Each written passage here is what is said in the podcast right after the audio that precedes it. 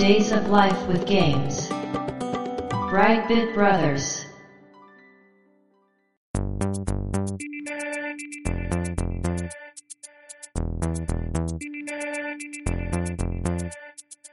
どうも、1P 川崎です。どうも、2P 長谷川です。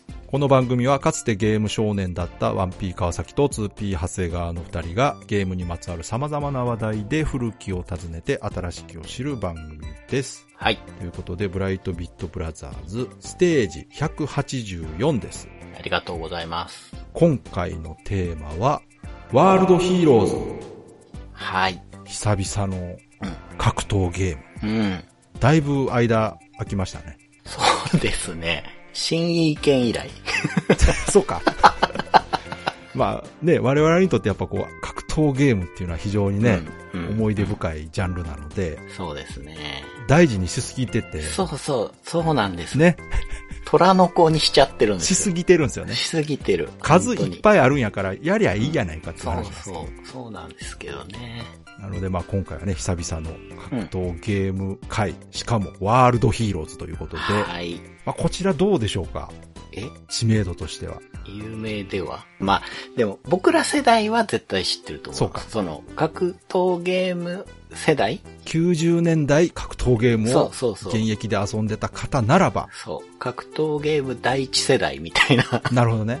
第一か。第一、第二かな第一、そうか。第一かなバーチャファイターぐらいから第二って感じかな。あ、そう、僕はその感覚です。はい。まあなので、格闘ゲームを当時バリバリ遊んでた方ならば、うん。はい。遊んだことなくても名前ぐらいは聞いたことあるんじゃないかなと。ゲームセンターで見かけたはずですよ。ね。うん。ということでね、今回はワールドヒーローズについて語っていきたいと思います。今回もよろしくお願いします。よろしくお願いします。Days of Life with Games. Brightbit Brothers. ワールドヒーローズは、はい。1992年7月の28日にアルファ電子からはい。MVS うん、うん。として稼働しています。はい。これね、MVS っていうのは何かっていうと、たびたび出てきてると思うんですが、はい。SNK のね、はい。アーケード筐体で、うん。マルチビデオシステムというね、うん。名前を略して MVS ということで、家庭用だとネオジオというね、そうですね。ハードになるんですが、そちらで遊べるタイトルですね。うん。で、このアルファ電子っていうメーカー名がね、はい。聞き慣れない方もいらっしゃるかもしれないですが、うん。このアルファ電子、後に ADK という会社になります。なりますね。もしかしたらこちらの方が聞き覚えがある方が多いかなと。そうですね。うんうん。で、このワールドヒーローズって、アルファ電子名義では最後のゲームタイトルだとはい。いうことで、ゲーム画面にもね、アルファ電子というふうに出てるんですけども、まあ、この1992年というのも、うんもうまさに格闘ゲームブーム真っ只中うん。でして、92年に出ていた、その他のアーケードうん。ゲーム、はい。えーストリートファイター2ダッシュ、うん。カプコンで、これ。うん。で、SNK からうん、画廊伝説2と竜子の剣、はい。そして、金子から藤山バスター。うん。うんで、まあ、格闘ゲームではないですが、コンパイルからぷよぷよが出てたりとか、はい。まあ、東亜プランから達人王が出てると。うん。で、セガからバーチャレーシングが出てた時代。そうですね。そうか。これ、バーチャレーシングがだからバーチャファイターのね、前身というか。そうです。ちょっとね、この未来につながるうんあそうそうそう。ゲームですよね、バーチャレーシングね。まあ、こういうタイトルが出ていた時代、うん。年に発売された格闘ゲームがワールドヒーローズと、はい通称ワーヒーというね、うん。うん。タイトルなんですけど、なんとなくこれ聞いていただけるとね、うん。あ、それぐらいの時代かと。そうですね。だから、対戦格闘ゲームが盛り上がり始めた頃ですよね。まあだーすごくいっぱいあるってほどじゃなくて、あー、なるほどね。うん。まあ確かに、スト2ダッシュが出てる頃っていうのは、うん、うん。まあでも結構出てるな。とりあえず SNK がね、はい格闘ゲームをもう飽和状態に持っていきますから。そうそう。この後ね、サムスピーとかね、どんどんめちゃくちゃすごい数出してますからね。はい。その直前ぐらいの時代のイメージですね、すね僕は。はい。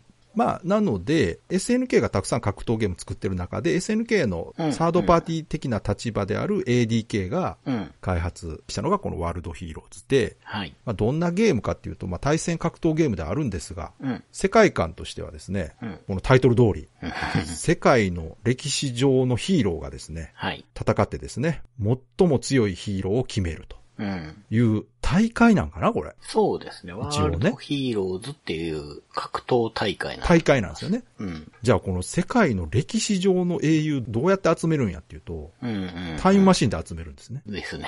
博士がいるんですよ、なんか。そうそうそもうパッと見て博士ってわかるね。う。うん。頭ボサボサの白衣着た博士がいて。うんうん。で、そのタイムマシンを使って招集された8人の英雄が戦うという内容になってます。はい。で、この博士の名前がうん、ブラウンシュガー博士っていうね。はい、そうでしたね。おそらくこのブラウンは、バックトゥザフューチャーから来てるのかな。やっぱり。うん。まあ、なんか、見た目もちょっとそっち系ですね。ねやっぱそうですよね。うんこの我々からすると、んタイムマシン作れそうな博士といえばこの人みたいなね。確か、うん。アルファ電子のうん。忍者コマンドはい。の博士も同じ名前だったけど。すごい、ちゃん。と繋がってるんや。うん。だけどなんか別人っていうことみたいで。あなるほどねうん。パラレルワールド的な感じなのかな。そうなのかもしれないですね。うん。で、まあゲーム内容なんですが、こちらもね、格闘ゲームなんですけど、うん。8方向レバーと3ボタンなんですよね。うん。ちなみに MVS はですね、4ボタンなんですよね。そうですよね。デフォルトでボタンが4つついてると。うん。なので、1つボタンは使わないという仕様になってまして、うん。で、まあ、ジャンプとかガードは、ストリートファイターとかと同じく、一般的な 2D 格ゲーと同じになってますね。うん。うん。で、ボタンは A ボタンでパンチ、B ボタンでキック、で、C ボタンで投げうん。という感じにはなってるんですがうん、これだとパンチとキックの種類が少ないので、うん。A ボタンを短く押すと弱パンチ、うん。長く押すと強パンチ、うん。同じく B ボタンも短く押すと弱キック、長く押すと強キックとうんいう感じで、まあ4種類の攻撃が出せると。はい。いうことになってます。このあたりは竜子の剣と一緒なんですね。う。うんん。まあ、この辺は他の格闘ゲームと同じなんですが、このワールドヒーローズが非常に画期的だったのは、うん。ゲームシステムの部分なんですね。うん。そのゲームシステムというか、ゲームモードっていうのかな、これ。うん。うん。まあ、普通の試合形式であるノーマルっていうのと、うん。デスマッチっていうのがあるんですね。このそうそうそ で、ノーマルっていうのはもう、いわゆるストリートファイターみたいにね、う。うんキ。ャラクターが右と左に出てきて1対1で戦うとはい。いうものなんですが、このデスマッチっていう方ね。うん。これプロレス好きな方ならデスマッチって聞いたらね、いろいろ思い浮かぶと思うんですが、はいまあ、このゲームでは特殊なトラップが設置されたリングで戦うのがデスマッチであるとうん。いうことで、まあ、プロレスと近いですね、イメージはね。うん。うん。その特殊なトラップって何かっていうと、地雷、電流、トゲ、オイル。うん。これもやっぱプロレスっぽいな。ですね。地雷、電流、爆破、デスマッチとかね、そうですね。聞いたことある方いると思いますけど。うん。はいこのモードもちょっと面白いですね。確かに。うんまあ、後のデッドアライブのデンジャーゾーンとか、ああいうのに通じるものがあああ、確かに。りますけど。あれはあの、バーチャファイターのリングアウトの部分に爆弾が仕掛けたとこを、リングアウトすると爆発するっていう、今のデッドアラとは考えられないような、こう、面白いシステムなんですけど。でしたね。で、このデスマッチモードっていうのは、まあ、この特殊リングで戦うっていうこともあるんですが、うん。これ、紙切りデスマッチっていうモードがあるんですね、これ。はい。これはデスマッチモードの中に入ってるわけですか？そうだったかな。まあでも、インパクトありましたね。覚えてますけどね。これ、紙切りデスマッチってね、これもプロレスご存知な方ならもうすぐわかると思うんですが、負けた方が紙を切るというね、うんうん。ペナルティがある試合なんですけど、はいこれ実際このゲーム、負けた後、うん。結果画面のとこでね、キャラクターの顔が出てくるんですけど、はいはい。その時に髪の毛がなくなってるんですね、ちゃんとね。そう、そうなんですよ。なかなか思い切った仕様ですね、これ。ですねう。ん。うん。まあ確かに差分で書けるんですけど。まあ。ね、確かにね。でもキャラクター性がね、そうなんですよ。崩れますからね。うん。だし、うん。みんな丸刈りになるわけじゃなくて、うんうん。変な刈られ方してたりしたはず。屈辱的ですよね。そうそうそうそう。まあでも本来その、紙切りデスマッチってそういうもんですから、相手に屈辱を与えるっていうのがね。そうですね。で、まあゲームの目的ね。はい。まあこれももう他の格闘ゲームと同じくですね、うん。格闘技大会となってますから、うん。キャラクターの中から一人を選んで、そのキャラクターで他のキャラクターを全員倒すと優勝といううん。ことになっていくわけですよ。はい。で、このワールドヒーローズはキャラクターが全員で8人はい。います。うん。なので、7人と戦ったら、うん。まあ優勝なんですが、うんもちろんね、うん。7人倒した後にうん。ラスボスが出てくるわけです。そうですねう。ん。まあそのボスキャラクターがギガスっていうキャラなんですけど、うん。まあこのキャラを倒すとゲームクリアとなってエンディングが流れると。はい。で、途中でね、ボーナスステージがあるんですね。この時代の格闘ゲームにはね、必須のそうですね。ボーナスステージ。うん。でこのあたりも他のゲームと同じようでちょっと違うね。うん。岩を削って石像を作ったりとか。うん。うん。あとあれです。うん。壺が降ってくるのをうん、割るうんっていうのが。それはどっかで見たな。うん。うん。なんか樽壊してたな。うん。うん。まあそういう感じでね、ボーナスステージがあると。うん。まあそのあたりも他のゲームを踏襲してると思うんですが、うん。ではゲームのね、システムね、うん。ここがワールドヒーローズの特徴になるかなと思うんですけど、うん。これね、私知らなかったんですけど、はい。通常技のキャンセルについて、うん。うん。こんな複雑なことになってたのかうん。うん。ということを今回資料を見て初めて知ったんですけど、はい。ストリートファイターのキャンセルって、うん。立ち通常技を、うん。戻りをキャンセルして、うん。必殺技が出てそれが繋がるというのがキャンセルじゃないですか。うん。うん。でも、このワールドヒーローズでは、キャンセルというのが3種類あると。うん。一つが、ストリートファイターと同じくね、うん。必殺技でキャンセルできる技。うん。うん。ストリートファイターもあの、キャンセルできない技というのもあるんで、うん。うん。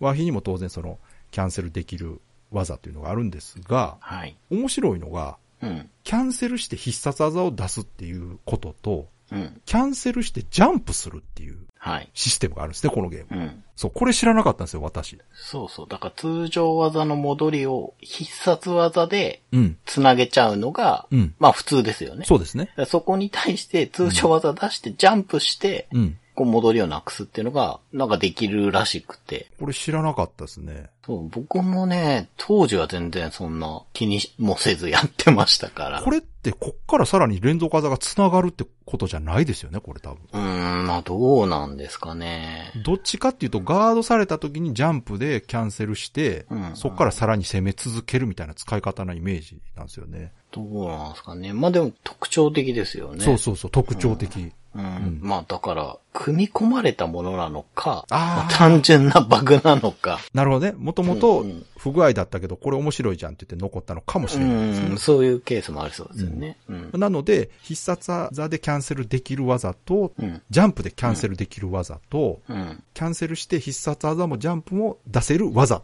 という3種類が存在するらしいそうです、ね。そうそう。そうみたいです。これは知らなかったですね。うん。うん。で、もう一つね、うんこれも驚いたんですけど、はい。ネオジオの格ゲーでは初の連続技が出せるゲーム。うん。まあ、この連続技っていうのは、いわゆるコンボってやつですね。はい。飛び込みうん、強キック、立ち、強パンチ、必殺技うん、みたいなねうん。このストリートファイターでは当たり前のはい。コンボという行為が、うん。MVS の格ゲーでは初めて実装したのがこのワーヒーだったと。はい。これもびっくりですね。まあ確かに、うん結構早い段階で出たゲームで、これの前がガロー伝説ね無印なので、はいはいはいあれないんですもんね、そうですねキャンセル。確かに92年ですもんね。うん。うん。確かにそうですね。竜子も違ったもんな、確かに。うん。そう、竜子も同じ年の92年ですけど、うんワーヒーより後なんですよね。そうそうそだからギリワーヒーの方が早いとう。う。いうんことで、まあ SNK のその MVS でのうん。コンボができる格ゲーという意味ではワーヒーが最初であると。そうなんですね。うん。まあこの初代の画廊がコンボがなかったっていうのはなんとなく覚えてるな。うん。格闘ゲームではなかったからな、あのゲームは。どっちかというと格闘アクションゲームだったんでね、ガロー1は。そうですよね。うん。うん。で、あとは、うん。まあ、こちらは全キャラ共通のシステムではないんですけど、各キャラごとに特殊なことができるというのも特徴で、はい。まあ、このゲームメインのキャラがね、忍者二人いるんですけど、はい半蔵と風魔っていうね、忍者がいて、うんまあ、そのキャラたちは二段ジャンプができる。うん。これかなり強力ですけどね。うん。うん。格闘ゲームで二段ジャンプはだいぶ強いと思うけど。あと、まあもう一人ね、キャラクターでラスプーチンっていうキャラがいるんですけど、はい。そのキャラはジャンプ中に飛び道具を撃ってくると。うん。これはアーケードの格ゲーで初。うん。すごないですか、これ？そうですね。まあ確かに打ってましたよね。斜め下に。あれ初か、ギースの疾風剣より先ってことやもんな、じゃあ。そうですそうね。ねそうですよね。うんうん。まあ、号機はもっと後だし。そうね、残空は、うん。ですよね。うん。すごいな。すごいですね。自由ですよね。すごい。うん。だってどう考えても強いもんな。強い、強いですよ。うん。まあでも、ラスプーチンふわーっとしてるから。そうね、あの、戻りにめちゃくちゃ好きありますからね。うん。うん。これもびっくりしたんですが。うん。まあ、あとはキャラクターごとにうん個別のエンディングが用意されているというのも特徴で、はい。まあ、先ほども出てきた画廊伝説の初代ね、うん。うん。は全キャラ共通だったと、うん。エンディングが。うん。まあ、これはあの画廊の特徴としてね、一つのうん一本のストーリーがあって、はい。そこにこう3人のキャラが絡んでいて、どのキャラでクリアしてもまあお話は一緒だったということでね。そうですね。目的一緒ですからね。うん。今回はそれぞれ思惑があって、このヒーローたちが参戦してるということでね、うん。キャラごとにエンディングが用意されていた。まあ、これも、うん。ストリートファイターの方ではね、もう実装されてましたから、うん。まあ、あの、ネタバレですけど、半蔵のね、エンディングなんかも完全に竜のリスペクトですからね。うん。表彰式になったら、うん、半蔵がいないっつってね。うん。もうこれ完全に竜ですから。そうですね。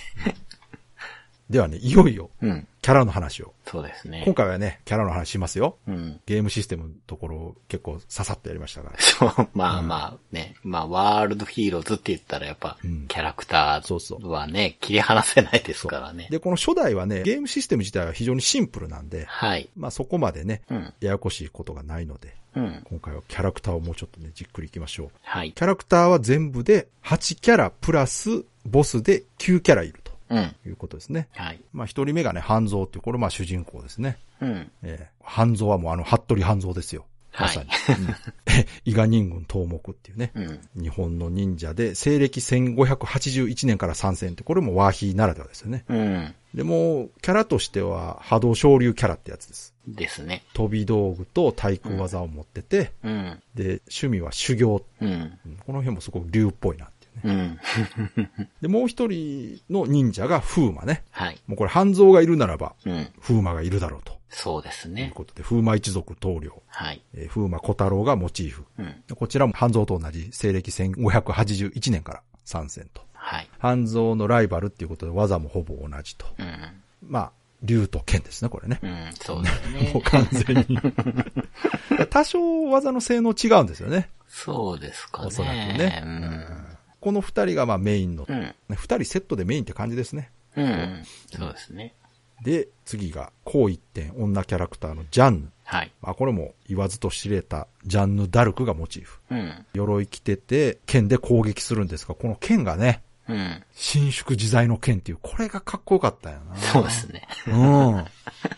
ねもうこれ我々世代ならガリアンソードって言うと一発で通じるんですけど。ガリアンソードですね。うん。うん。剣が蛇腹になってね、うん。シャララーっと伸びてこそうう、ガチャガチャっとこう戻るっていうね。剣であり、鞭であるみたいな感じで。これ、今の時代 ガリアンソードでは通じないですもんね。通じないでしょうね。まあ、ギリソウルキャリバーのね、うんうんうん。いましたキャラクね。ターが使ってますよって言ったら、まあはいギリっていうかそれでもな。うんまあ、この機会にね、ぜひね、知らなかった方、ガリアンソードを覚えてください。そうです。はい。かっこいいんで。めちゃくちゃかっこいいです。で、フランス人ですね。ジャンルですから。はいうんこちら西暦1431年から来ているということで、これ面白いな、この西暦何年から来てるっていうのが、うんうん。で次がドラゴン。はい。これは歴史上の人物なんですかね、これ。まあ、実在してた人がモチーフですよ。そうですね。もう見たまんまブルース・リーなんで、はい。まあ、スト2でいうところの、フェイロン？そうね、フェイロンね。う。うんん。フェイロンと同じく、ブルース・リーをモチーフにしたキャラってもうたくさん格言に出てるんで、いっぱいいますね。はい。憲法家でアクション俳優としても活躍しているという、もう、うんうん。ブルース・リーまんまのキャラですね。はい。西暦1967年から参戦と。うん。本名はキム・ドラゴンっていうね。これそうやったな、確か。で、次がラスプーチン。これがね、うん。かなり印象深いんじゃないですかね。そうそうですねとロシアの階層、グレゴリー・ラスプーチンがモチーフ。はい。ほんと当時見たとき、これラスプーチンの親族に怒られんちゃうかなって思ったけど。う まあ、そうですね。うんってね、うん。これは本当にまあ歴史上の人物としてこう言われてるんですけど、はい。その解釈がね、うん。ゲーム的解釈がまあ言うてしまうと、ストリートファイターのうん。ダルシムに近いんですよね。そうですね。うん。ヨガっていうとこから発想して、うんうんうん。手足が伸びて火を吹くっていう、うんうん。まあある意味よくもう本当インド人怒らなかったなという、まあね。アレンジと同じく、ラスプーチンは階層ということで、はい。そこのイメージを膨らませて、手足をオーラで巨大化させて攻撃して、うん。両手からバリを出して防御するっていう、もう本当、明らかに、他のキャラと比べても別次元のうん。能力になってるんですけど、うん。ただ、キャラとしてはどっちかというとギャグキャラなんですよね。そうですね。うん。うん。だからそんなにこうシリアスなキャラではないので、うん。なんていうかな、そのめちゃくちゃ強いとかっていうイメージはないんですよね。ああ、強くは多分ないですよね。普通に考えたらね、こんな光もん出すキャラってめっちゃ強いんですけど。うんうんうん。だって、これ、設定だけ聞いたらもうボスキャラですよ、完全 確かに。に。うんだって投げ技も手を大きくしてこう、ギュッギュッギュッってね。うん。他のキャラと明らかに違うんでね、扱いが。笑い声が独特なんですけどそうね。そうそう。声もね、特徴的でしたね。うん。西暦1914年から参戦と。はい。で次がブロッケンね。うん。これな、これブロッケンギリやな、これ。これは、これは、ヒーローなのか？って。そう、そこなんですよ。ヒーロー。まあ、当時の、うーん、まあこれね、うん名前からわかると思いますけど、ドイツですね、出身はね。はい。で当時のドイツではこのブロッケンはヒーローだったんでしょはい。う。モチーフとしてはこれ完全に歴史上の人物ではなく、ない。まあ、ジョジョのシュトロハイムですね、これ。でしょうねう。ーんうん。ジョジョ知ってたら誰が見てもね。そうですね。一応西暦1922年から参戦してると。はい。で、これなぜね、ジョジョのシュトロハイムなのかって、うん。ジョジョのシュトロハイム知ってる方想像してください。うん。そのまんまですから。はい。サイボーグ化された軍人だと思ってください。そうですね。うん。うん。手足が伸びると。うん。伸びて攻撃してね、電気出したりとか。うんうんうんうんうん。まあ、スト2でいうとこのダルシムです、これも。そうですね。うん。うんリーチがあってトリッキーなキャラと。うん。意外とかっこいいんですよね、でもね。そう。音が好きでした。ああ、わかるわかる。結構重い音がするんで。ガシャンガシャン言ってますよそうね。そう。うんロボ好きならちょっとこう刺さるかもな。うんうん。で、次がね、J カーン。はい。さあ、この J カーンっていうのだけ聞くとピンとこないかもしれませんが、うん。チンギス・ハーンがモチーフと。うんうん。巨体キャラですね。うん。黒い鎧と兜を身につけてて、うんあ、表記としては一応ジンギスカンって書いてあるんや。そうそうそうーん漢字でね。ああ、そっかそっか。この辺は難しいですね。その日本語発音とね、うん。元の国の発音というのでね、うん読み方が違うから。西暦1198年から参戦ということで、かなり古い人ですね。そうですね。一番古いのかな。そうですね。うん。うんえーまあ、これ有名かな。うん。破極道ハメ。うん。まあ、あの、遊んだことある方ならね、そうですね。うん。もう、カーンと聞けば、うんもう。この技が浮かぶと。そうなんですよ。まあ強い、強いと言えば強い。強い。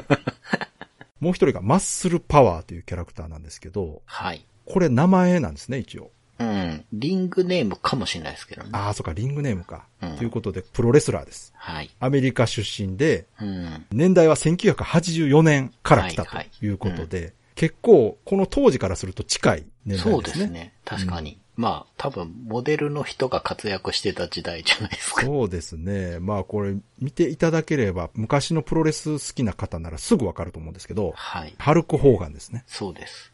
うんそうですよ。もう、はい。プロレスラーのアイコンの一人ですよ。はい 本当に。でね、このハルク・ホーガンといえば口ひげが非常に象徴的なんですけど、うん。一作目は口ひげあるんですけど、うん。2以降はねうん、口ひげがなくなってるんですよ。なんでだろう。肖像権が怖いからですね。あ、そうなるほどね。ハルク・ホーガンを、ね、まあね。敵に回すのは非常に危険ですから。そうそうですね。うん、だから。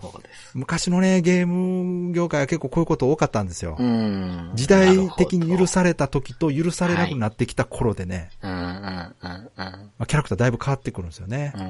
うん。ビッグベアがライデンになったりとかね、はい。いろいろあるんですよ。はい、うん大人の事情が。はい。そうですね。マスクかぶせないと、そうそうそう。髪型でね、誰だか分かっちゃいますから。はい、もうほんとね、ね、いろいろ大変なんですよ、大人の世界はね。はい。子供からするとよくわかんないんでね、なんで変わったんやろうとか思いますけど。うん。で、このマッスルパワーね、レスラーですから、まあ、一つで言うとこの残儀です。うん。もう投げキャラですね。うん。もうちゃんとスクリューパイルドライバーに値する技も持ってますし、うん。非常に1回のダメージもでかいですしうん。ね。うん。個人的にはこのマッスルパワーのガードポーズがすごい好きで、ああ、はい。え全くガードしてなくて、はいね。はい。両手広げて胸を前に出す。そめちゃくちゃかっこいいですう。ね。筋肉が鎧ですからはいね。レスラーはガードしないかっこいいんだよな。レスラーのガードは受けであるっていうね、うん非常にかっこいいキャラですけど。わかる。はい。まあ、ここまでがプレイヤーキャラですね。通常の。そして次が最後、ボスキャラクターね。うん。ギガスというキャラなんですけど、まあ、こちら CPU 専用のボスキャラなんで、うん。使うことはできないですね。うん。まあ、どんなキャラかというと、これ優勝した後急にね、うん。乱入してくるんですね。はい。で、自称宇宙最強の男。うん。で、これ、画面ではなぜか宇宙がひらがなになってる。はい。これわざとなんですかね、これ。どうなんすかね。文字がなかったとか？うーん。そんなことない男と思うもひらがなですからね。なんかすごく、あ、これあれかな？宇宙人的に片言っていうのを表してんのかなもしかして。ああ、そうなんですかね。ガンツとかと一緒で。な、うん、うんそうかもしれないけど、あんまり賢そうに見えないんですよね、あれ。まあだから、日本の文化をまだ学び始めた頃っていう。なるほど。まだ達者じゃないんですね。そう。なので、このキャラクターはね、もう人間でも何でもないです。うん。液体金属の生命体ということで、はいまあ、ターミネーターの T 戦とか、うん、うん、うん。想像していただけるとね、うん。わかりやすいと思うんですけども。あの、あと、バーチャファイターのデュラルとかね。そう、そうですね。で、最初出てきたら、こう、ツルツルの、まあ、X 面でいうとこのシルバーサーファーみたいなやつですよ。もはい。う。それが、プレイヤーキャラに化けるんですよね。うん、そうそうそうそう。戦うときは。うん。うん。で、一定ダメージ受けたりするごとに、こう、キャラクターが入れ替わって、うん。今まで戦ってきたキャラクターのどれかになって戦うとうん。いう敵なんですね。はい。うん、で、まあ、こいつ自身は、うん。宇宙人なのかなと思ったら、これ違うんですね。うん。なんかどうも世界征服を企む秘密結社ダムドっていうのがあるらしくて、うん。その秘密組織が作ったはい。液体金属の生命体らしくて、はい。相手のデータを分析し、最適の姿に変身して戦う。はずだったが頭脳プログラムバグにより適当に変身する。うん。え、これ公式設定？これ。だと思うんですけど。そうか、本来はうん。分析して相手が一番苦手なそうそうそうそう。状態になる。うん。まあ、あれか、ドラゴンボールのセルみたいな感じか。そうそうそうんうん。ね。でも、頭脳プログラムのバグにより適当に変身。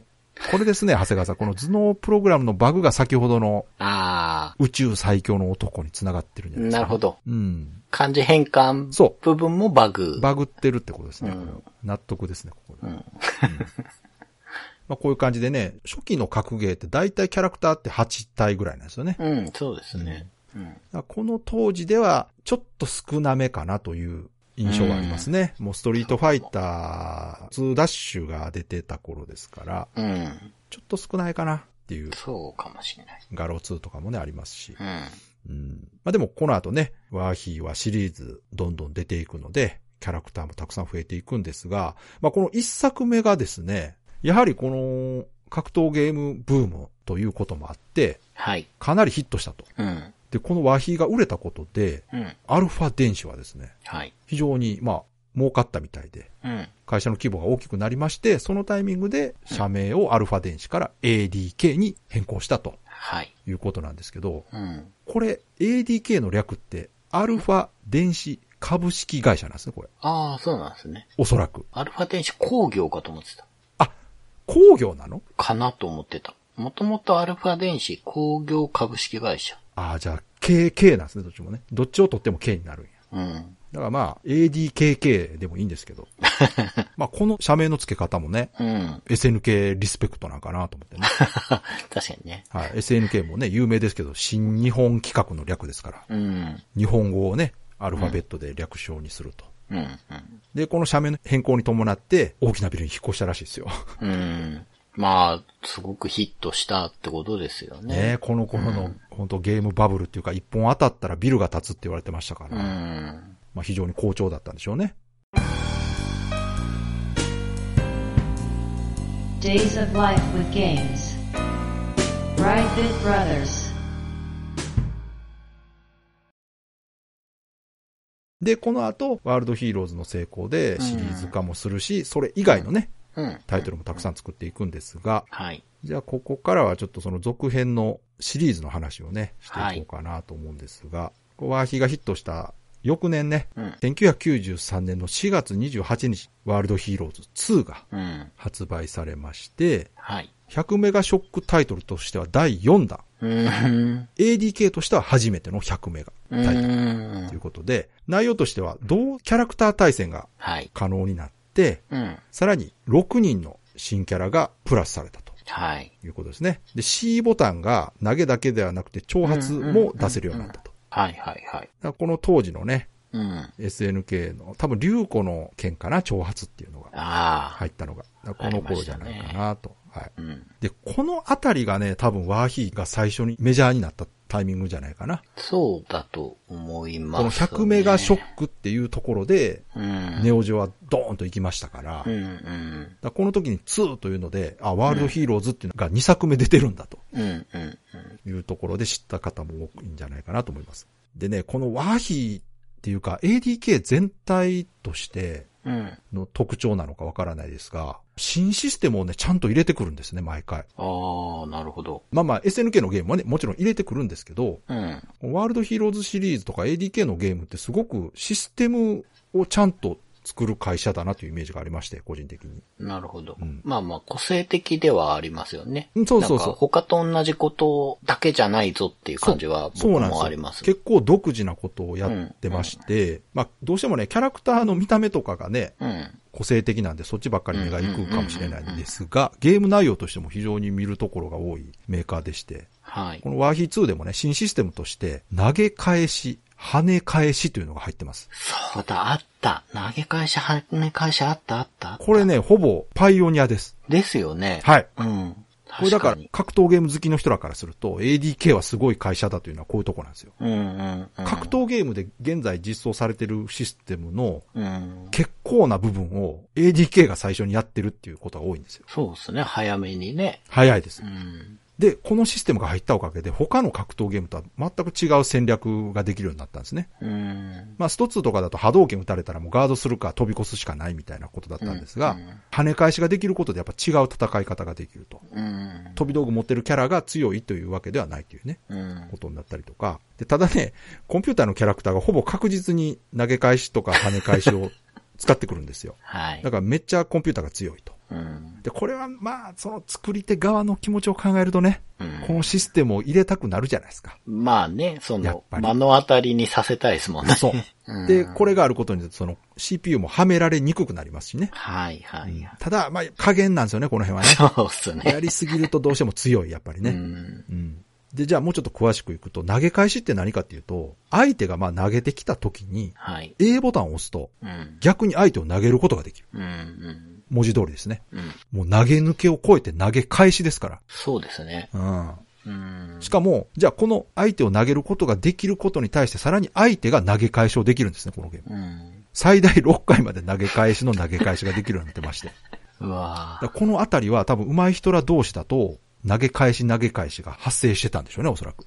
ああ、そうかも。詳しいところまではわからないんですが、うん。この回数重ねるごとにタイミングはシビアになっていったりしてたとしたら、うんうん。非常に高度な読み合いというか、そうですね。うん、システムなんだろうなと思いますね。うんだから単純に多分連打するだけではダメだと思うんで、やっぱり。うん。うん、タイミングよく押すということがね、大事だと思いますんで。うんで、もう一つの跳ね返し。はい。こちらは2以降のワールドヒーローズ2ジェットとうんワールドヒーローズパーフェクトうん。でも使うことができます。はい。こうやり方としては飛び道具がヒットする直前でガードするうん。と跳ね返すことができる。うん。で、こちらもですね、うん跳ね返した飛び道具を相手がさらに跳ね返すということができるようになってます。ただそれやるともう再現ないので、うん。9回跳ね返すと自動的に消滅するとうん。いう風になってますね、これね。まあ、この2つのシステムは非常に特徴的だと思います。そうですねう。ん。今までの格闘ゲームではなかった。うん。では、あとはね、デスマッチモードでの仕掛けが増えたりとか、うん。うん。まあ、あとはそのね、追加されたキャラクターとかもね、非常にここらあたりのキャラは私印象深くて、はい。ムエタイのキャラとかね、はい、いましたね。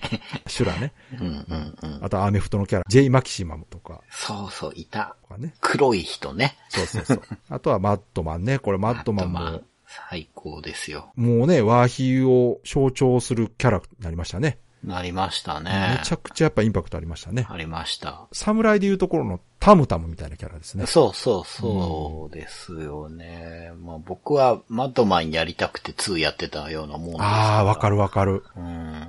すごくこう魅力的なキャラですよね。魅力的ですうね。ん。なんだこのキャラっていうね。うん。まあ、あの、アマゾンの奥地に住んでる部族みたいなね。そうそうそう。で、うんでっかい仮面というか盾みたいのをね。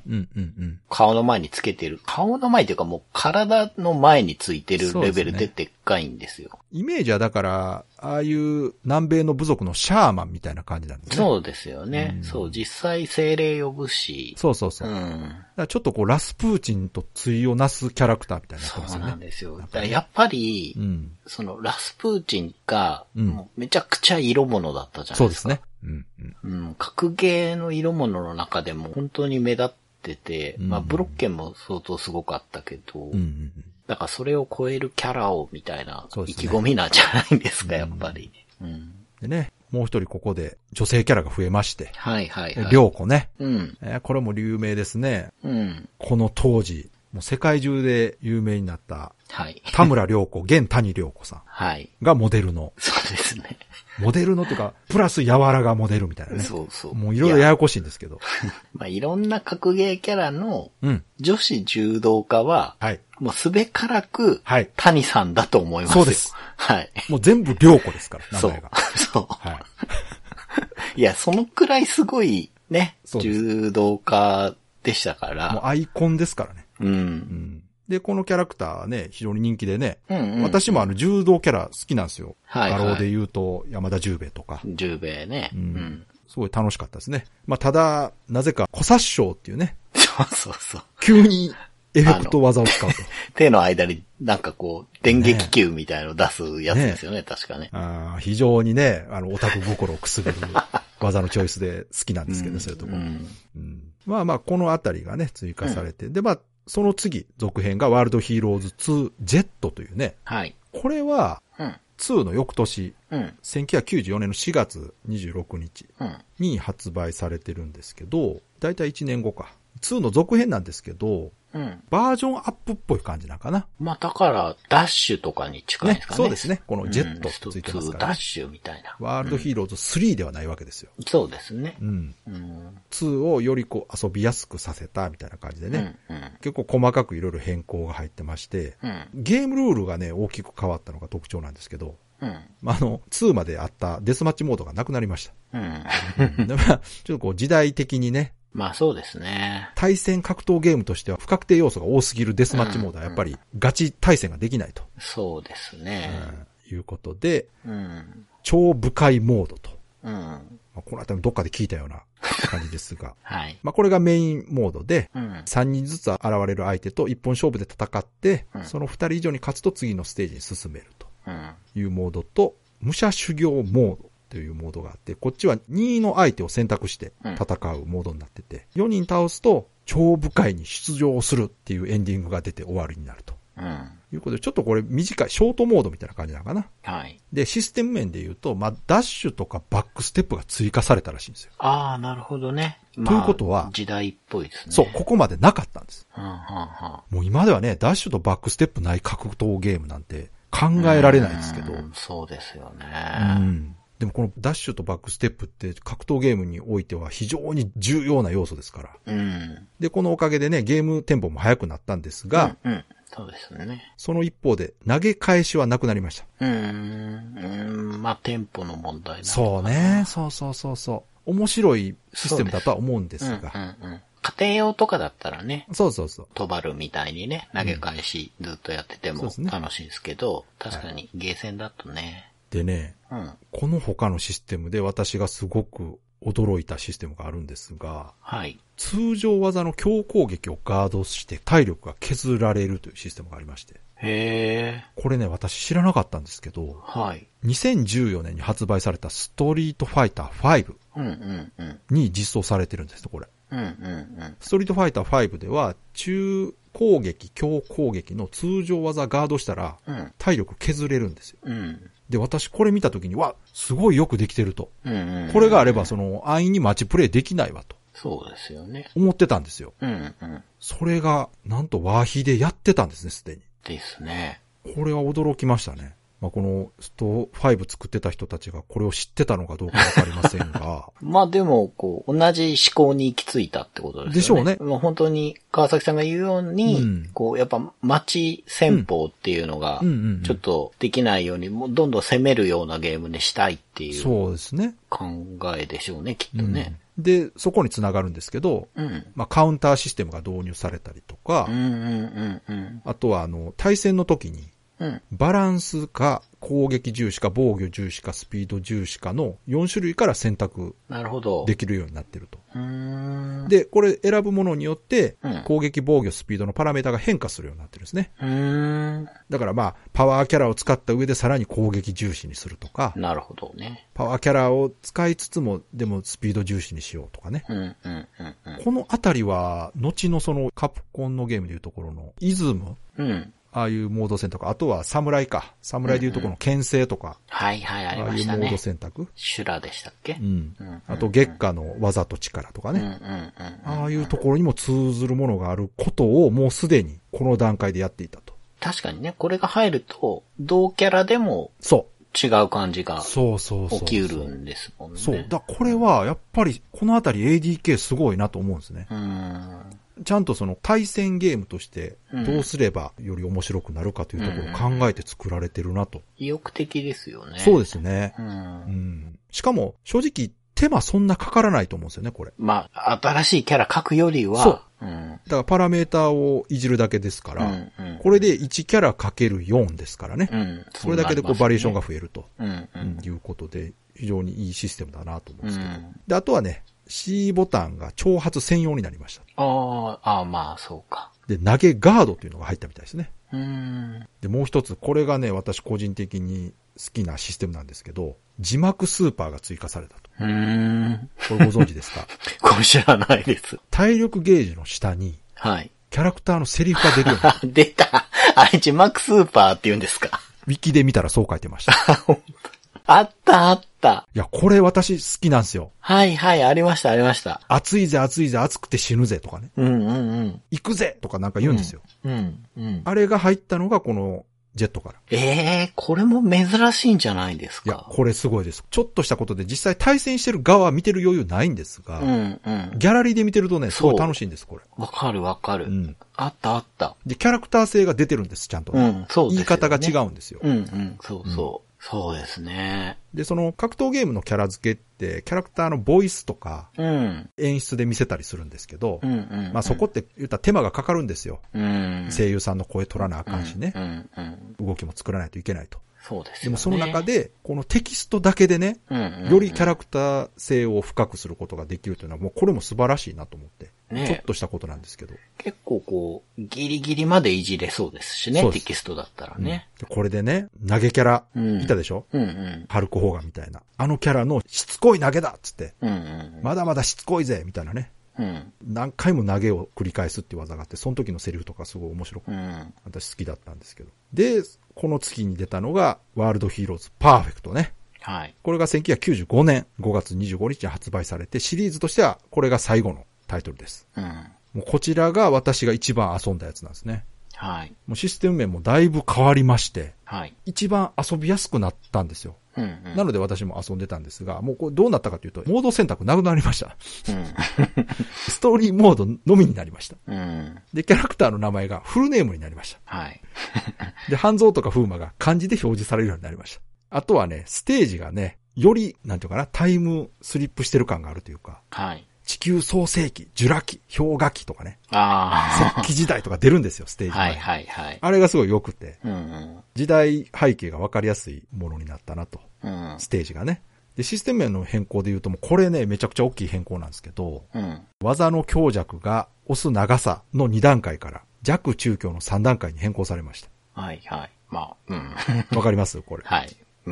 前は A ボタン、B ボタンではい。パンチキック。で、うん押す長さによって4種類になってたんですけど、うんそれが廃止されまして、4つのボタンが弱、中のパンチキックに割り当てられて、はい強攻撃は弱ボタンと中ボタンの同時押しで出ると。うん。これもだからこの時代風な感じですね。うん。ボタン長押しによる攻撃って、まあ、竜子の剣でもやってましたけど、これはね、やっぱ格闘ゲームとしては、レスポンスが悪いんですよね。うん。なので、この変更によって遊びやすくなったんですね、かなりね。はい。で、技の種類も増えたわけですね。うん。まあ、言うてしまえばストリートファイターと同じになったとうん。いうことで。まあ、6つボタンなら何も問題ないんですが、MVS の特性上、ボタンが4つしかないので、同情種が入ってると。はい。そして、体力が半減した時に究極奥義を出せるようになりました。うん。いわゆる超必殺技ですよう。ん。うんもうこれも時代ですね。そうですね。はい、95年ですから。うん。うん。で、ヒーローゲージというのが追加されました。うん。これはですね、体力ゲージ以外にもう一つゲージが追加されまして、はい。ゲージがマックスの時には特定の必殺技や究極奥義が強化されるという、うん。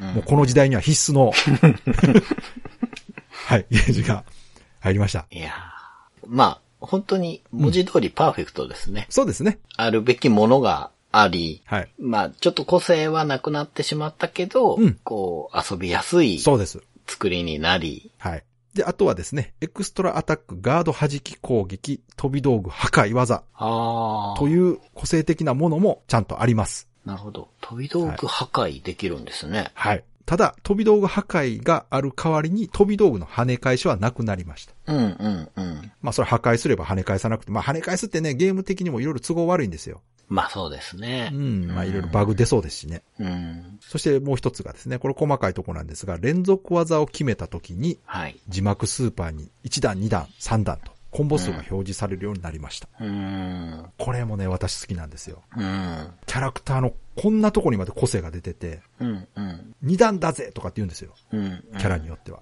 うん。2段よ、3段よとかね、女のキャラやったら言ったりとか。これもね、画面に何コンボヒットって出るんじゃなくて、あのゲージの下にちょっと出てるはい。という感じで。でね、これ、ウィキには書いてなかったんですが、うん。確かパーフェクトの時にはね、うん。ガード判定付き攻撃っていう技も実装されてたはずなんですよ。うーん。これわかります？これ。ガード判定付き攻撃？はい。これね、技のうん。攻撃判定が出る前の途中の絵、まあ、いわゆる中割りですね。はいはいはいはい。の部分にガード判定があって、あ、なるほどなるほど。そこで。攻撃を受けつつ、はいはいはい。カウンターで攻撃当てれるという技を実装してるんですよ。ああ、じゃあスーパーアーマー的な感じ？スーパーアーマーとは違うんですね。スーパーアーマーって、ーうん。どのタイミングで攻撃を受けてもダメージ A にならないってことまあですか？そうですね。ううんんうんこのガード判定ってやつは、その中割りの中の何枚かにうん。うん。ガードしてるような絵があって、ああ。そこに相手の攻撃判定が当たった時にガード判定になると。へえ、面白うん。これは実はこの後の格闘ゲームでは結構実装されてる技で、い。うん。KOF とかでもね、実装してるんですけど、ワーヒーでやってるんですね、これうね。これ私初めて気づいた時もう、すげえと思いました。で、これが、その、技の中に自然に入ってるんですよ。その、中国憲法の動きって、防御しつつ攻撃するっていう動きするでしょ、しますね。うん。それの防御してるポーズのところにちゃんと判定が入ってる。うーん。いうことで見た目とその実用ともにね、まあ狙って出すのなかなか難しいんですけど、はい。まあこういうことも意欲的にちゃんとやられていて、うん。本当 ADK すごいなと思ってたんです、当時。ね、なんか、うんなんていうかこう、技に幅が出てるというか。そうそうそうそうそう。単に破壊力があるかどうかとか、うんうんうん以外のね、そのなんていうか付加価値がついてて面白いですね、すごく。なんかその格闘ゲームっていうもの自体をこうどうすればうん。楽しくなるかということを考えて作られてるなというところがね、すごく好感。持ってましたね。はい。まあこんな感じで、はい。シリーズとしてはパーフェクトで、うんまあ終了しているという状態ですね。だから 3D になったりはしてないですね。そうなんですよね。ねそうう。んそう考えると、うん。ちょっと短命だったというか、そうですね。うまあん。だって92年に無印出て、うんパーフェクト95年じゃないですそうねか。そう考えると結構短い間にね、バババッと出て、本当川崎さんが言うように、意欲的で、後の格ゲーで入ってくるようなものをうん。盛り込んでたんですね。いろいろやってたんですね。ただ、まあ、ワーヒーシリーズはここで終わったんですが、うん。ADK としてはこの後も格闘ゲームを作っております。はい。ね、長谷川さんの大好きな、はい。忍者マスターズという名作ゲーム最。高に渋かっこいいですこれ、が、もう、はっきり言ってワールドヒーローズ発展系の最終形態がこの忍者マスターズうん。だと思います。うん。これはゲーム的にもグラフィック的にもめちゃくちゃ進化してまして、うん。うん。まあどっかでこれは話したいとこですね。そうですね。別でねもう、すごいですよね。ワールドヒーローズって世界の時空を超えたうん。キャラクターたちの後にうん。出したのが全部忍者っていう。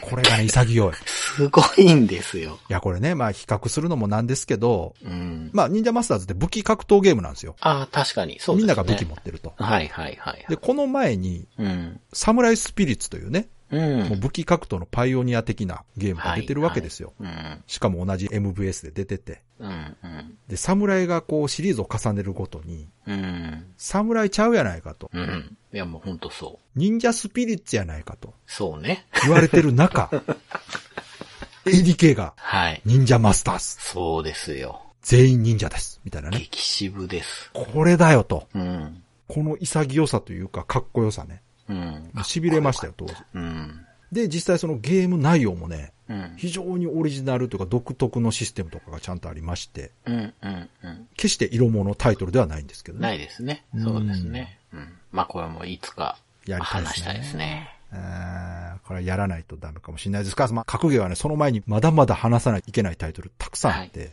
まあ、今回はワールドヒーローズでしたけども、うん。またね、格闘ゲームは、うん。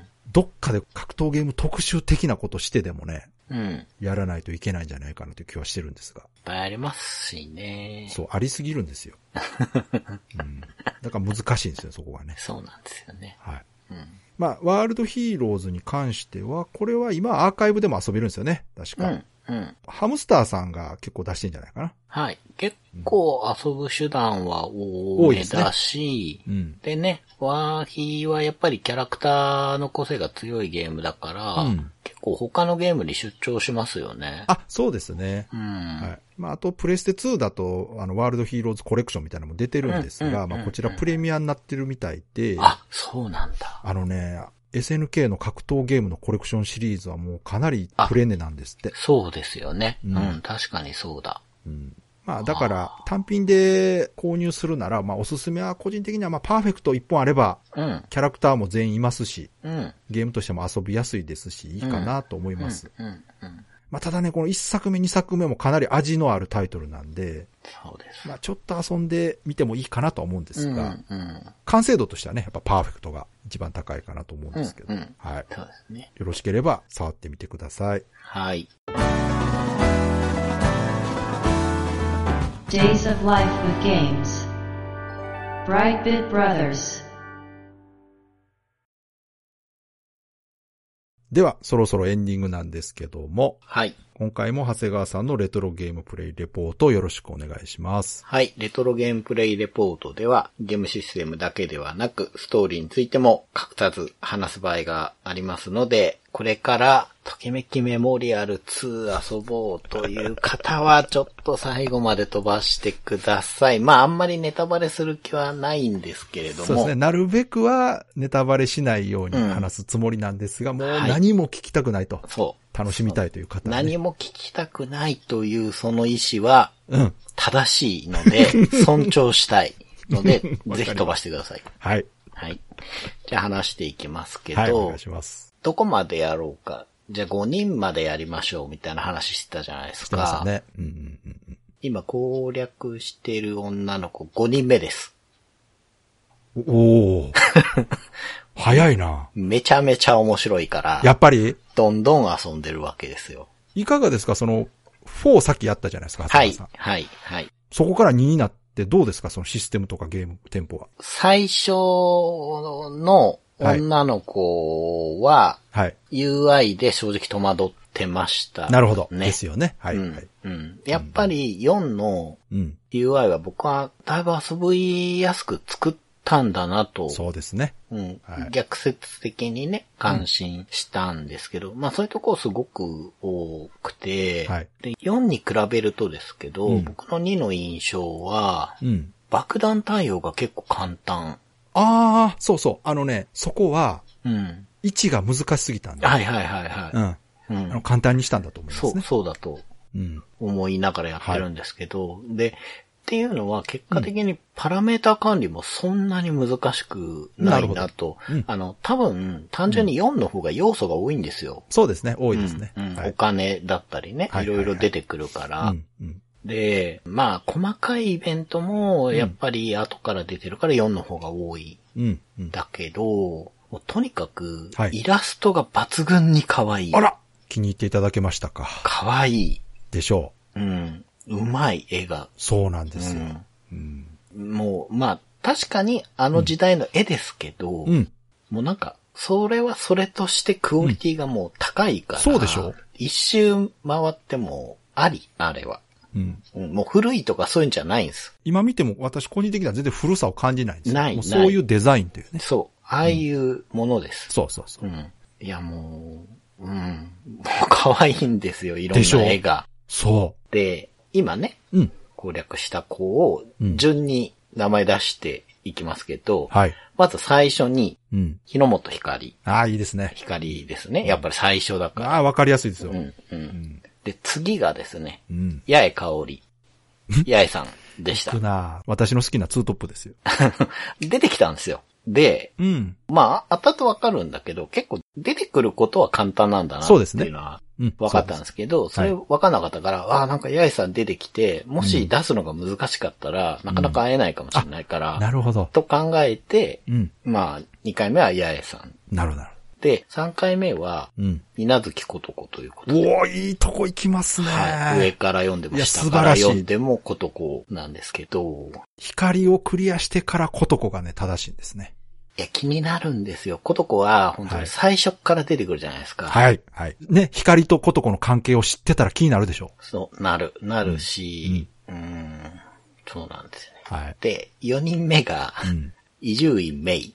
おー、意外なとこ行きましたね。はい、メイちゃんに後輩キャラねですけど、うん。まあ、で、今、5人目が、ことぶきみゆき。ことぶきさん。おー、いいですね。まあ、もうね、うん3年目のはい12月なんで、はい。もうほぼほぼ終わりです。あー、もうちょっとですね。はい。クリアできそうですか？いや、できると思ねいけるいでしょうますよ。で、これあくまでもはい。僕の好みうん。ですし、はいはいそもそも順位をつけることが、うん。もうしょうもないっていうのは分かった上で言いますけど、うん。現在のベスト3は、はい。3位、うん。八重さ。ん、2位、うん。ことこ、おー。1位、光わー、ですね。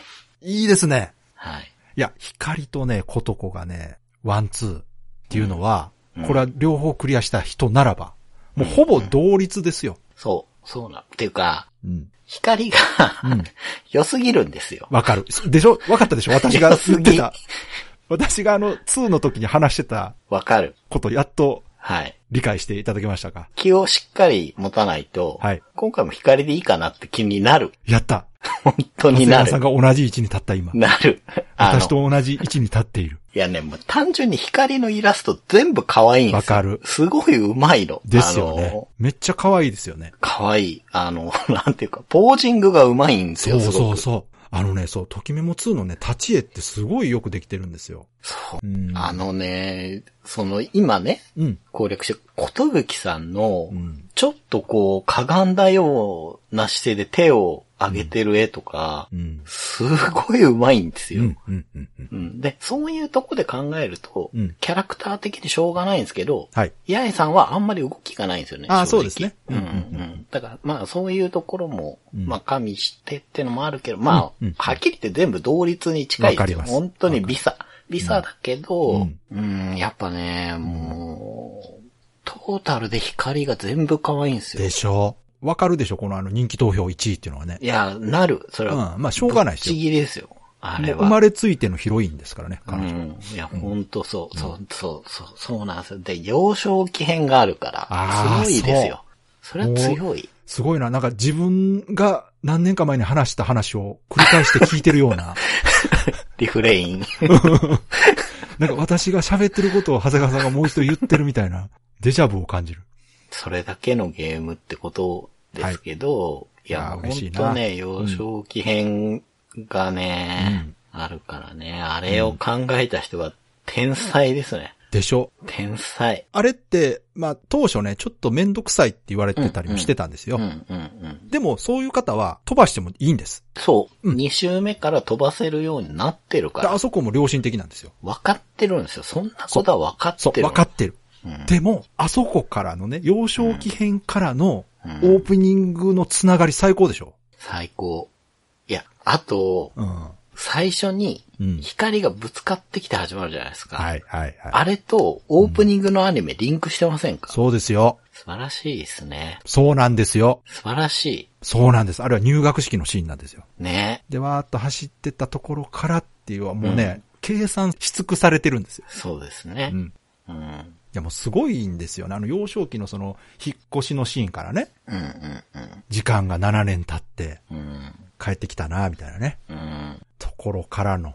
私もね、だから、まあ、最近ちょっと PSP でね、やり出したって言ったじゃないですか。はいはいはい。幼少期編からやり直した時のその、引っ越しシーンのアニメからね、オープニング繋がった時に、うん。ああ、これだと思いましたね。うん。鮮明に当時プレイした記憶が蘇ってきて、ああ、そう、ここで感動したなっていうのをうん。思い出しましたね。そして、長谷川さんがそれを味わってくれているのも非常に嬉しいですね。いやー、あのうん。楽しませる気満々で作ってますよね。本当に。やっぱね、一作目がヒットしたじゃないはいですか。はいはいはい。で、あれを超えるというのは、はい。まあ、非常に難しいですよ。うんうんうん相当大変なことだと思いますから。うん。うんうん。でね、前、まあまあもうこれも、前のときメモ通貨の時に話してますけど、うん。まあだから一作目から二作目するときにどうするかっていう話があったって言ったじゃないですか。はいはい。学校もキャラクターも同じにするのかとかね。はい。でもそれをあえて変えて、うん。変えたとこでときメモらしさというのは何も変わらないわけですよ。うん。むしろよりね、うん。その世界観が広がってる感じが私はするんですよね。はい。あの、ときメモ2の世界にはちゃんと1の世界も存在してますから。うんうんうんうんうんうん。そこも含めて、本当に2って、ちゃんと1をリスペクトしつつね、うん。もう単純にアップグレードしてきた完成度の高い続編だなと。ですね。うん。そう。いや、そんな中でもやっぱり光の存在はすごいでかいなと思いいやますー、ね。正ヒロインとしてね、うん。本当に完璧なキャラだと思いますね。で、まあ、声も可愛いんだよな。そう。そうなんですよ。そうなんです。もう、性格もね、いいしね。う。うん。しかもね、その、長谷川さんがもう古徳をクリアしてるというところがね、はい。もう、非常にいいですね。まあ、うん絶対気になるんでね。まあでも、そう。ちょっとこう、背徳感があるでしょ。ある。あの古徳を、クリアするとき。ちょっと不満点も言っていいですか？どうぞ。あの、うん。匠とお純が、うん。まあ女の子と仲良くなるじゃないですか。はいはい。で純はいいやつだから、はいまあはいはい。いいんですけど、まあ匠も別に嫌なやつじゃないんだけど、うんうん伊集院さんの時かな、うんクリスマスにうん、匠がうん光連れてて、マジ嫌だなと思いましたわね。かる。あの、すげえ勝手なことを今から言いますけど、うん。一文字さんとか、うん。他の人はいいっす。わかる、わかる、いいです。わかる。白雪さんとか、うん。でも光とうん。ことこはやめてくんないかなって。わかる。すごい思うんですよ。あのね、匠ってね、本当に当時、うん。私の、あの、知り合いはもうマジで嫌ってましたね。いや、嫌わあいつはれちゃいます。許せん、つって。えなるなるなるなるう。ん。いや、光はダメだよっていう。本当に。それもあるし、その、自分が狙ってる子取ったりするんですよ、あいつ。そうそうそう。あのシステムはちょっとね、いただけないなっていう。リアリティはあるうん。し、まあ変化もつくんで入れたんだと思うんですけど、ちょっとねってわかる思いましたね。いや、でもね、あれがね、学園シミュレーションなんですよね。うん。うん。いや、あれを見て、うん。やっぱ光の大切さをね、再認識するっていうね。わかる。なんだこの気持ちって。なるなる。めちゃくちゃ勝手な話を今してますけどね。前世の記憶が蘇る。そうなんだ。おかしい。なんであの子のことがこんなに気になるんだねうん。いやいやいやいや。まあ、うん。いいやでも光が最高だなというね。その、これからいろんな人がいるけど、まあでも多分隠しキャラはね、はい。見てないんですよね。あのね、隠しキャラに関してはちょっとフラグが特殊なので、うん。普通にプレイしてるとうん。出てこないかも。そうですね。そんな気がします。そういう意味では4は、ちょっと出やすくしてるっぽいなとう。あのね、4はね、ちゃんと組み込んでるんですよ。うんうん、2、は、まあ、どっちかな、その本編をうん。邪魔しないようにしてるのかもしれない。うんうんうんもしかしたら。ね。うん。いや、本当におまけなんだと思います。うん、そうそうそう。う。うん。だから、正直ね、隠しキャラのイベント自体は非常に少ない。うんですうんうんただ印象深いキャラクターいますから。えー私隠しキャラの中でもすごい好きなキャラいるんで、うんうん。ぜひね。ね。はい。まあ長谷川さん言わなくても全キャラクリアすると思います。まあ、光声があるのかなって思っ、てあのね光ってもう別格なんですよ。あ、やっぱり。やっぱり、うん。光は置いといて、他のキャラのランキングっていう話にしないと、あの子はもう、ね、ちょっと、うん。シードですから。完全に。そうですね。うん。ランキング1位じゃなくて、王者ですもんね。そう、上。そうねその上だから。あの殿堂入りみたいなもんですから、いやー、ほんとねう、ん。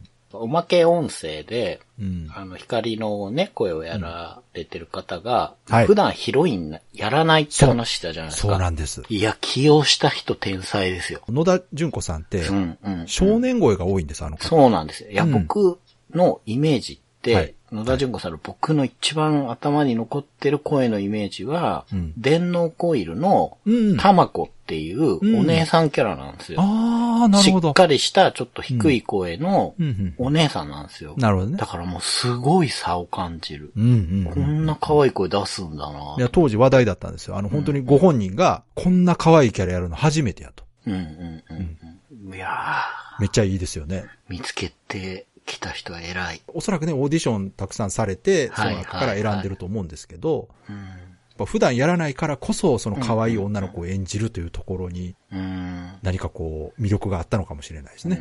うんうん。うん。いや、でも私も、ときめも2で野田純子さん知っても、本当にすげえなと思って。そうですね。めちゃくちゃ可愛いなうんしかもね、歌もいいんですよ。うん。歌も。良い。もう光が歌ってるっていうだけでもいいでしょ、オープニングとか。いやもう僕エンディングテーマすごい好き。ああ、わかる。わかる。エンディングいいですよね、つうのね。いいうん。なんかね、ビータの機能のせいなのかね、うんうん曲をね、うん黙って聴いてたいのにスリープするんですよ。あ、そうなの？うん。あ、そうか。長い時間再生してるかほっら。とくから。そう、もうじゃあ、ぜひあの CD か、あの、ダウンロードで買ってください、曲。はい。うんまあまあ楽しみます。ちょっと長くなりましたね。いやー、やばいな。いや、これね、私予想してたんですよ。はい。レトロゲームプレイレポートやっぱね、収まらないと思うんですようんうね。んうん。どっかでね、やっぱ一回やらんとダメだと思うんですよ。やりましょう、ね。クリアしたら。。これやりましょうん。だから、レトロゲームプレイレポート内では、う。うん。ちょっとコンパクトにしましょう。そうしましょう。もう今更ですけど頑張ります。うん次回、今更。ね、もう何言ってるんやと、もうこんだけ喋ってね、うん。って思いますけど、はい。どっかでまたまとめてね、全キャラクリアした暁には、やりましょやりましょう。次回からは本当に進捗報告のつもりでやっていきう。ます。そうですね。はい。もうちょっと感情をちょっと抑えつつやらないとね。はい。わかりました。では、いつもの告知をお願いします。はい。ブライトビットブラザーズでは番組に対するご意見ご感想、あなたのゲームの思い出やゲームにまつわるエピソードなどお便りお待ちしています。ホームページ右側のメールフォームや番組の X アカウントへの DM などでお送りください。ポストの場合は、ハッシュタグ BB ブロス。BB がアルファベットでブロスがカタカナをつけていただけると見つけやすくて助かります。よかったら番組 X アカウントフォローしてください。よろしくお願いします。よろしくお願いします。ということで、今回は、ワールドヒーローズでした。はい。久しぶりのね、格闘ゲームでしたけども、はい。まあ、今回はね、うんキャラクターとシリーズの話ちょっとね、長めにやりました。はいはいはいまあ。本当はね、その、ワールドヒーローズに限らず、ADK というメーカーのね、うん。うん非常にこう意欲的なところとうんうんいうか、うんに注目していただきたいところであるんですが、はい。まあ、今回その辺が伝わったらいいなと思うんですけどね。ね。うんうん。いや、システムのね、うん。話というか、その、シリーズ重ねていくことにね、いろんなものを盛り込んでいったっていうのは、僕はあんまり気にしてなくて、ああ、そうですか。僕多分一番遊んだのが2で、うん。パーフェクトもやったけど、ああそううん。そうなんですよね。かそっか。うん、だから、聞いててうん非常に面白かったなと思いますし、まあ途中でね、川崎さん言ってましたけど、まあ今遊ぶならパーフェクトが遊びやすいかなと思いますけど、まあな、初代のあたりは、うん最近漫画化されたので、あはいあ、。最近なんですかあの漫画って。2019ああ、すごい最近ですね。はい。う月刊ヒーローズっていう、はい雑誌があるじゃないですか、んうんうんで、このゲームワールドヒーローズじゃないですか。へえ。多分そこに引っ掛けて出てきたんじゃないかなと僕勝手に思ったんですけど。編集の方、だいぶじゃあ、年配の方ですね。まあでも、作画ね、担当というか、漫画描いてる人が、うん。当時のゲーム制作スタッフの方なので、まあそういう意味でも、ちょっと読んでみると面白いかなと。ああ、それはでも、ちょっと変わってますね。うん。実際、開発されてた方が漫画を描いてるんです。そう、そうなんです。またね、格闘ゲームの話はいろいろやっていきましょう。どっかで本当に。